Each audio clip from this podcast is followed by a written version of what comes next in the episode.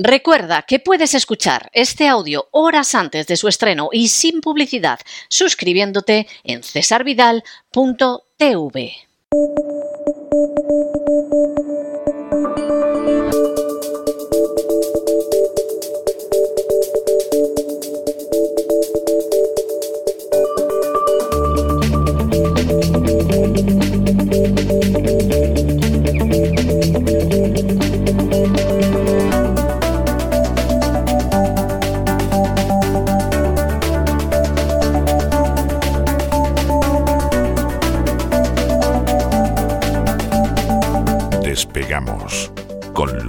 Ramírez. Corremos raudos y veloces hacia nuestro avión, atravesamos el umbral, nos tiramos en plancha sobre los asientos, nos abrochamos los cinturones,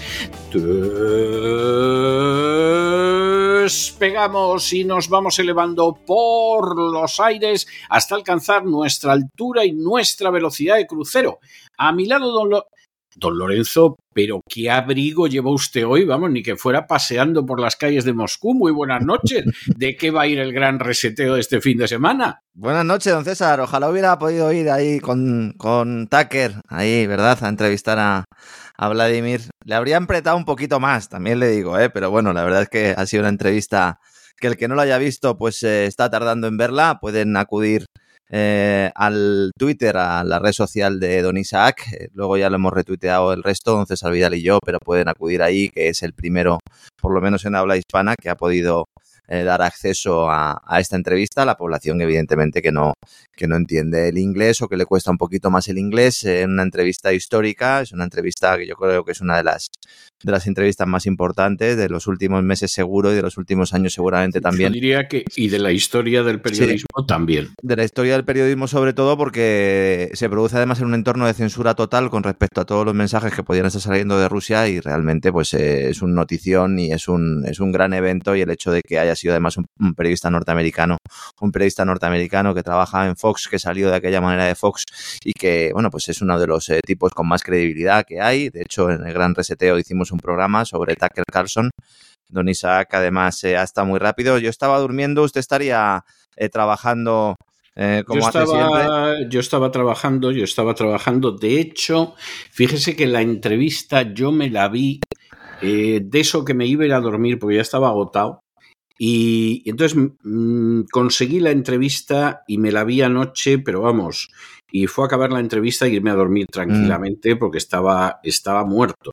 Pero además una entrevista sin límites y una entrevista que eso es una entrevista. ¿eh? De- Mm.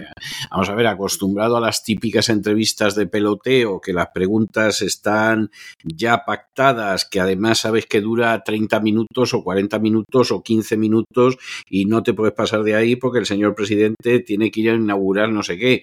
O sea, vamos, es que no, no tiene punto de comparación. Eh, a Tucker Carlson le habían dicho que esto iba a ser una conversación más que una entrevista y no cabe la menor duda de que es una conversación, aunque claro, evidentemente eh, Putin tiene un nivel que Tucker Carlson no tiene, las cosas como son. Él desde el arranque además intenta hacer una, un- una entrevista un poco más de un punto de vista occidental, ¿no? Empezando directamente con grandes titulares, ¿por qué ha intervenido usted en Ucrania?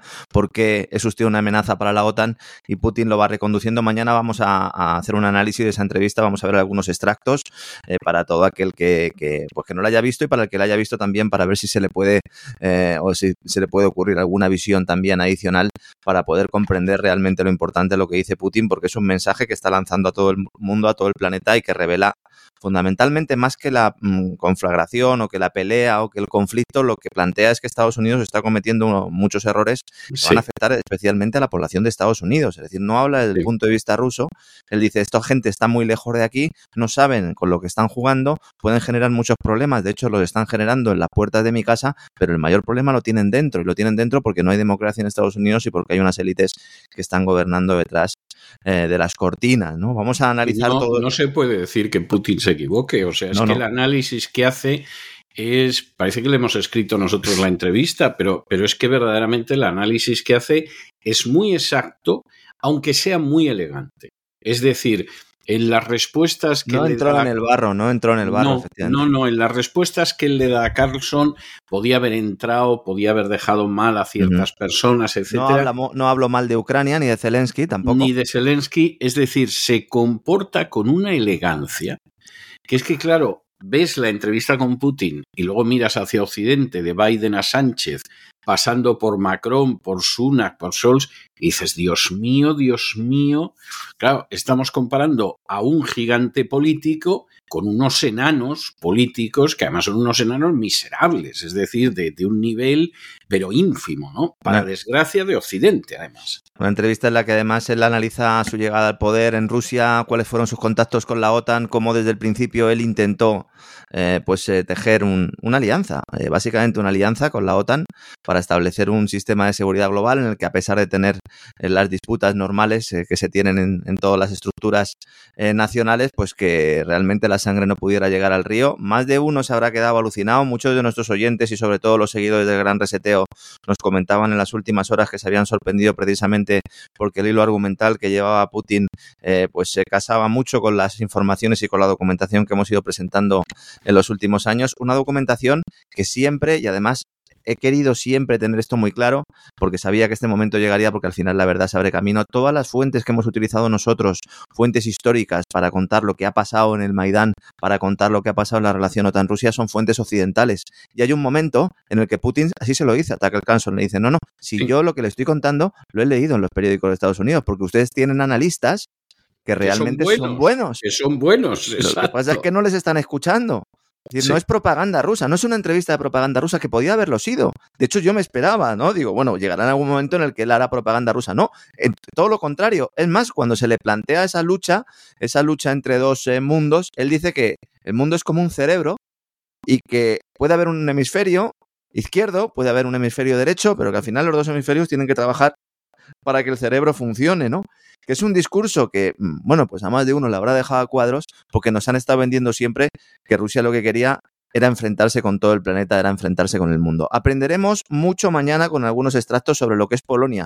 Y fíjese que don César ha hablado de Polonia, ya analizó la- Sí. la historia de Polonia, pero dio muchos datos sobre el origen del problema polaco-ruso eh, mucho antes de la, de la Segunda y de la Primera Guerra Mundial. Hablaremos de la importancia del río Níper como eh, frontera geográfica que ha ido separando los dos territorios. Eh, hablaremos también de ese colapso de la Unión Soviética y cómo se produjo la expansión de la OTAN con declaraciones de primera mano de cómo se produjeron esas conversaciones, cómo llega Putin a la presidencia, todo lo que sucedió en torno al escudo antimisiles, por supuesto, el golpe del Maidán, qué es lo que está obstaculizando ahora mismo poder llegar a una paz que Putin no solo no niega, sino que indica que había ya documentos firmados concretos, ha dado eh, bastantes exclusivas en relación con lo que había puesto, sobre todo respecto al tema de la desna- desnazificación de Ucrania, la llamada desnazifica- desnazificación de Ucrania. Y bueno, también eh, habló de Nord Stream, de la guerra económica del suicidio de Estados Unidos y también de lo que puede ocurrir con un nuevo presidente en la Casa Blanca. Eh, posteriormente, en la segunda parte, analizaremos eh, cómo se está intentando matar al mensajero, cómo se está intentando crucificar a Tucker Carlson y plantearemos eh, pues el seguimiento que se está haciendo de esto tanto en medios norteamericanos como también en españoles. En españoles está siendo especialmente vergonzoso. Los tentáculos de Soros aquí eh, son amplios y extendidos. Lo hicimos o lo dijimos en el programa de la semana pasada. Y bueno, pues analizaremos también la posibilidad de que se pueda sancionar a Tucker Carlson por haber hecho esta entrevista. A alguno le puede parecer una barbaridad, pero en la Unión Europea ya todo es posible. Con el sicario de Borrell, el ex primer ministro belga, Luis Garicano y compañía. Vamos a tener muchos extractos de esa entrevista, vamos a ver mucha información. A don Isaac le voy a dar trabajo, llevo todo el día sacando esos extractos. Eh, he querido hacerlo, creo que merece la pena dejarlo para la semana que viene. eh, hubiera sido ya demasiado tarde y nuestros amigos se merecen que estemos siempre al pie de la calle. Así que mañana en el gran reseteo especial, entrevista a Tucker Carlson con Putin, guerra global, élites totalitarias y sobre todo desvelando lo que es el mayor error de Estados Unidos, eh, que es su incapacidad para adaptarse a un mundo cambiante y Sí. sus intentos de revolverse y de utilizar solo eh, mano militar y para defender una economía que podría beneficiarse de todo este proyecto y de todo este proceso y que en lugar de eso pues puede enterrar a la futura generación de norteamericanos, César. Es así. Y además, eh, bueno, yo creo que estuvo, por terminar esta, esta introducción, yo creo que estuvo magnífico cuando él habló de la situación del dólar y de cómo al dólar lo han puesto en peligro precisamente los dirigentes americanos. Sí, sí, que es el, ese proceso de dolarización y como él tiene muy claro que incluso ha expulsado al dólar de Rusia, ¿no? Porque hay un momento en la entrevista en el que dice, no, no, si es que yo no, yo quería seguir utilizando dólares, si es que hasta 2022 más de la mitad de mis transacciones internacionales eran en dólares, entre otras cosas porque cuando Rusia estaba emitiendo deuda en los mercados, buena parte de los compradores eran inversores norteamericanos y a eso se les pagaba en dólares a través de bancos norteamericanos. Es decir, Rusia no, ha tenido nunca ningún interés en, en, desdolarizar. Es más, los acuerdos que firmó China con Rusia en 2017 y que China también firmó con Arabia Saudí para ir poco a poco posicionando el yuan, en ningún momento tenían como objetivo a corto plazo, a largo seguramente sí, ¿no? Sustituir al dólar como divisa de reserva o intentar eh, eh, por lo menos luchar con el dólar para tener eh, o aumentar el peso ¿no? dentro de esa estructura eh, financiera y monetaria mundial, sino que lo que se pretendía es, oye, por lo menos nuestros contratos vamos a hacerlos en nuestra divisa y así la vamos potenciando para la, eh, que los contratos de la franja de la ruta de la seda, la nueva ruta de la seda, pues sean en yuanes o poco a poco para ir posicionando nuestras divisas, ¿no? Pero evidentemente ni a China ni a Rusia le interesaba expulsar al dólar. El dólar ha sido expulsado o está siendo expulsado en buena medida de muchos contratos internacionales precisamente por las decisiones de Estados Unidos y las decisiones de Europa confiscando esas reservas del Banco Central ruso y estableciendo sanciones prácticamente a todos los bienes y servicios que salían de Rusia. Es así, es así.